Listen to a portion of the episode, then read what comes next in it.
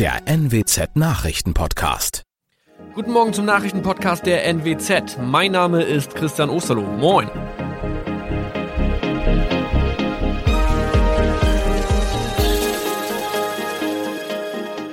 Und das sind unsere regionalen Nachrichten am Morgen.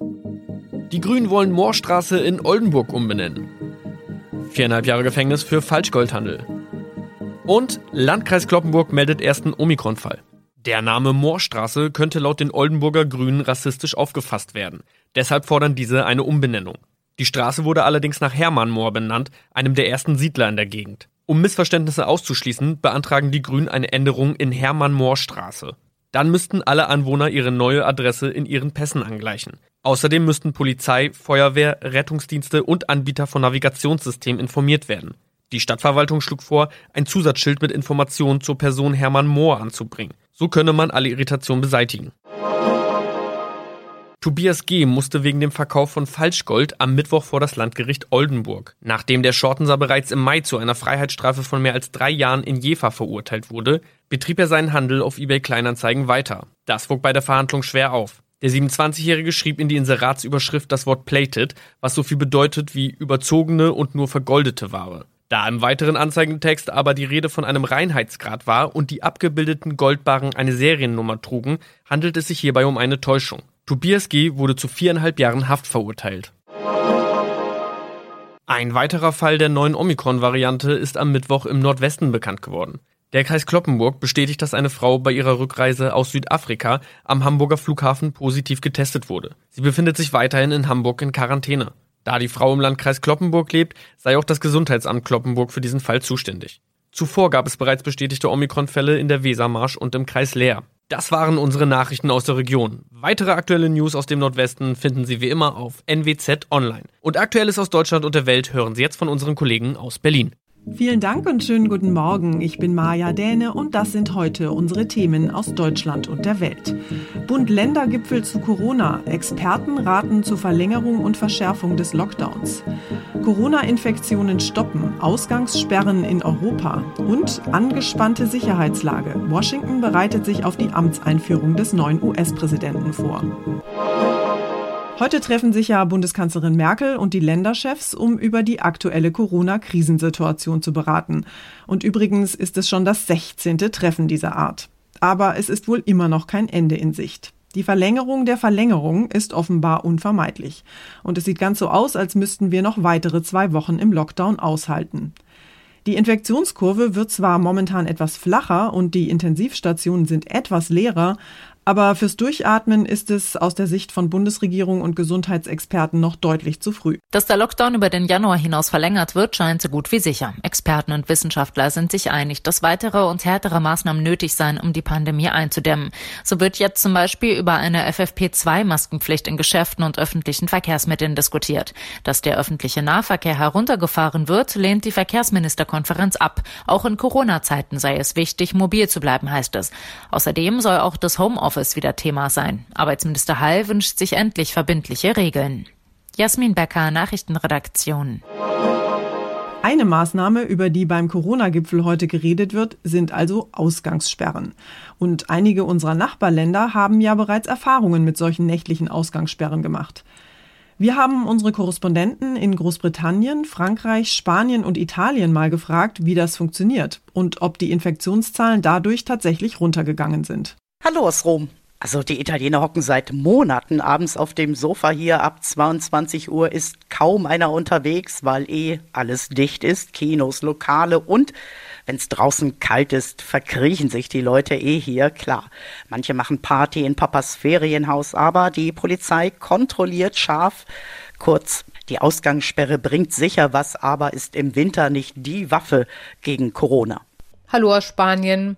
In Spanien kontrollieren bereits seit November Polizisten nachts die Straßen. Zwischen 11 Uhr abends und 6 Uhr früh darf man nicht unterwegs sein. Und Epidemiologen glauben, dass die Maßnahme tatsächlich die zweite Welle etwas abgeflacht hat. Jetzt, wo die Zahlen nach Weihnachten wieder rasant steigen, fordern manche Regionen die Sperre auf 20 bzw. sogar 18 Uhr vorzuverlegen. Für spanische Verhältnisse wäre das mitten am Nachmittag. Hallo und guten Tag aus Frankreich. Hier in Frankreich gibt es nächtliche Ausgangsbeschränkungen. Schon ab 6 Uhr abends darf niemand mehr ohne triftigen Grund auf die Straße bis 6 Uhr morgens. Auch Läden müssen um 18 Uhr schließen. Dafür aber ist tagsüber ein fast normales Leben möglich.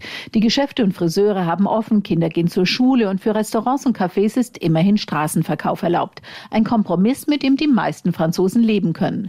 Hallo aus London.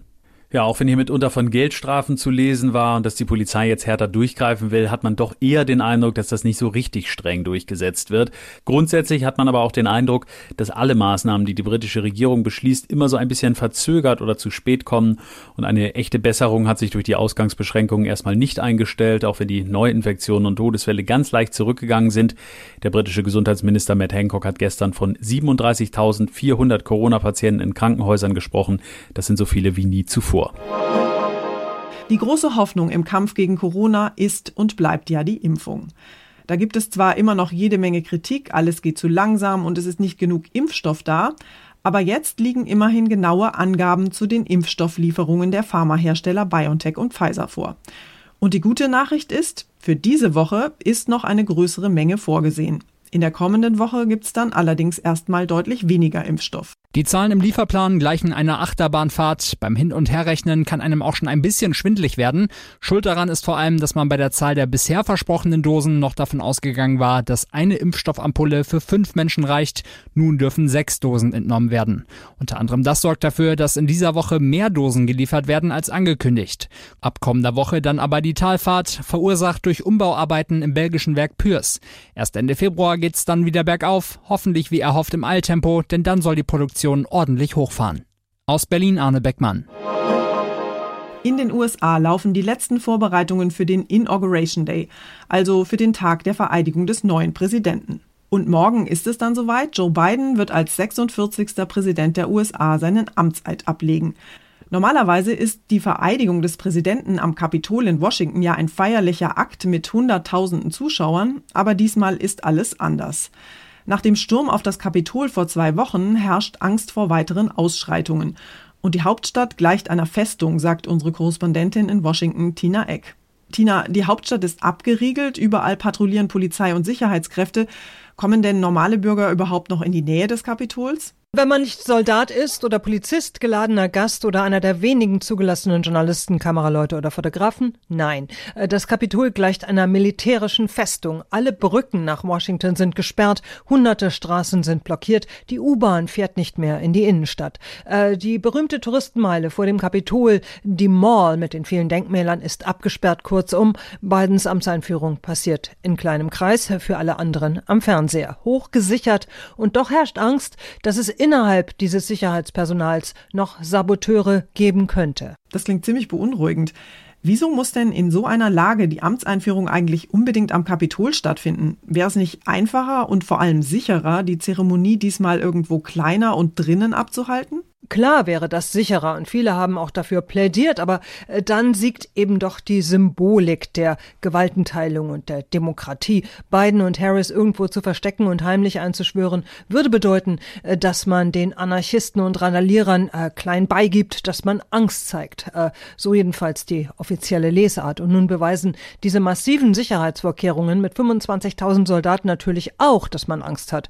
Aber äh, die Zeremonie wird eben auf den Stufen des Kapitols Kohl's nun irgendwie durchgezogen nach alter Tradition mit Schwur auf die Bibel und allem Pipapo, aber eben ohne Massenpublikum. Okay, Joe Biden wird also auf den Stufen des Kapitols stehen, aber wo ist eigentlich Trump? Was macht denn der noch Präsident in den letzten Stunden seiner Amtszeit? Der will heute noch Flugs 100 Begnadigungen aussprechen. Wir dürfen gespannt sein, wer da noch alles darunter ist. Er selber angeblich nicht, heißt es hier bislang. Außerdem hat äh, die Trump-Regierung in den letzten Tagen noch eine ganze Reihe von Exekutionen erledigen lassen, hat noch ein paar treue Anhänger auf ein paar Posten gesetzt und dann will Trump morgen früh den Abflug machen, bevor hier der Zirkus mit der Amtseinführung losgeht. Tja, eine seiner letzten Amtshandlungen ist ja offenbar die Aufhebung des Einreisestopps für Europäer in die USA. Das hat Trump gerade angekündigt. Dabei wütet die Corona-Pandemie ja sowohl hier bei uns als auch in den USA weiter. Wie sieht das Infektionsgeschehen in den USA denn derzeit aus? Brutal. Immer schlimmer, exponentiell außer Kontrolle. Äh, bislang gibt es 400.000 Tote. Bis Mitte Februar äh, soll es locker eine halbe Million sein. Und viele machen Trump für das totale Versagen der USA im Umgang mit der Pandemie verantwortlich. Und Biden plant nun ganz groß und schnell durchzustarten, der Weltgesundheitsorganisation wieder beizutreten, Impfstoffe ranzuschaffen, neue Richtlinien aufzustellen und größere, großzügigere Hilfspakete zu schnüren. Unser Tipp des Tages heute für alle Autofahrer. Es ist mal wieder ganz schön kalt da draußen und vielerorts fallen die Temperaturen derzeit nachts ja deutlich unter Null. Da haben nicht nur Menschen, sondern auch Autos morgens manchmal echte Anlaufschwierigkeiten. Und da kann es schon mal passieren, dass der Motor stottert und nicht mehr anspringt. Wir haben unseren Autoexperten vom ADAC Johannes Boos deshalb gefragt, was in so einem Fall zu tun ist.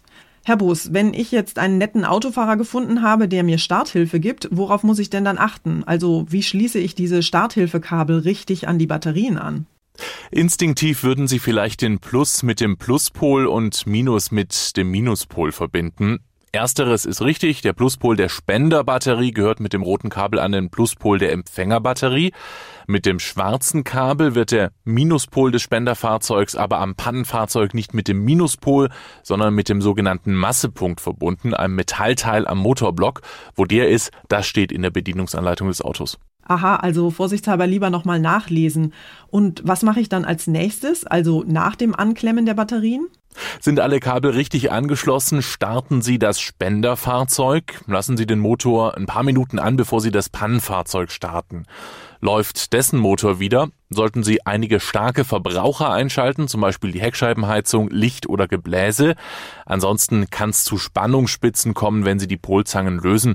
In der Folge könnten elektronische Bauteile kaputt gehen. Dankeschön, Johannes Boos. Und zum Schluss geht es bei uns heute um eine präsidentielle Luftnummer. Noch US-Präsident Trump, der ja mit einem Bein schon aus dem Weißen Haus raus ist, zieht nämlich um. Und zwar ins Museum. Ein überdimensionaler Ballon mit dem Bild Trumps als Baby ist pünktlich zum Amtsende des US-Präsidenten im Museum of London angekommen. Der Ballon zeigt Trump in Windeln, sein Handy fest umklammert wie eine Spielzeugrassel. Das Riesenbaby war in den vergangenen Jahren bei diversen Anti-Trump-Demonstrationen im Einsatz gewesen und die Erfinder des Ballons sind jetzt heilfroh, dass ihr Trump-Baby, genau wie der Mann im Weißen Haus, endlich Geschichte ist und in der Museumsmottenkiste landet. Der Trump-Ballon muss im Museum allerdings erstmal in Quarantäne, bevor er mit Luft gefüllt und ausgestellt werden kann.